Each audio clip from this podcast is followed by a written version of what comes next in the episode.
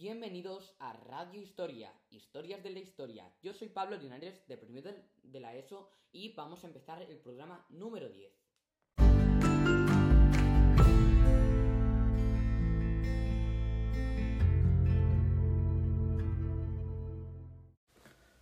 Hoy voy a hablar sobre la importancia de la escritura a lo largo de la historia.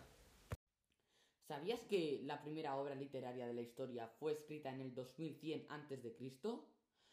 Trataba sobre un semidios tiránico y despótico que maltrataba a sus súbditos. Los dioses le castigaron mandando una fiera para que luchara con él, pero ellos dos se hicieron amigos.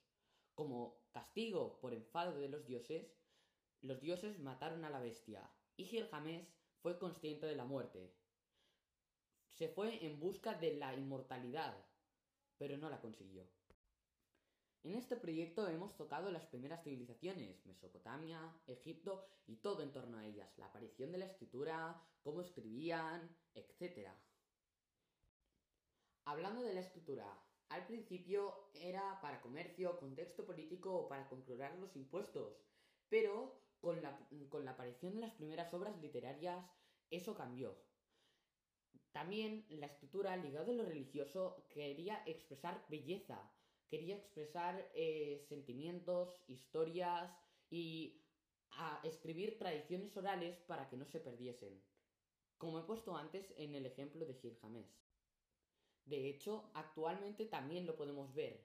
Hay escritos para informar relacionados con lo económico, con lo político, leyes, pero también hay novelas, hay cómics, hay muchos textos, eh, muchos textos que tratan de expresar belleza.